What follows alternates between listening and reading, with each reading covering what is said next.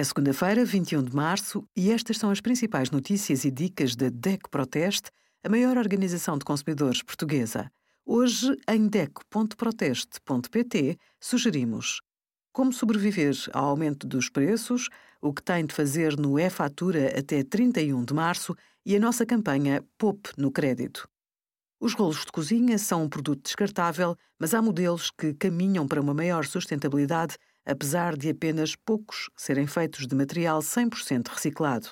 Grande parte dos rolos de papel de cozinha que a DEC Proteste testou resistem aos líquidos e são eficazes a absorvê-los. De preferência, procure os rolos com embalagem de papel ou de plástico reciclado. Sempre que possível, use alternativas ao rolo de cozinha. Para absorver um líquido, por exemplo, pode usar uma esponja ou um pano de microfibra.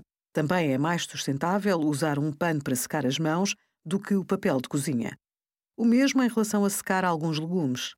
E para levar as sanduíches, poderá optar por recipientes herméticos de plástico ou de vidro. Obrigada por acompanhar a DEC Proteste a contribuir para consumidores mais informados, participativos e exigentes. Visite o nosso site em deco.proteste.pt.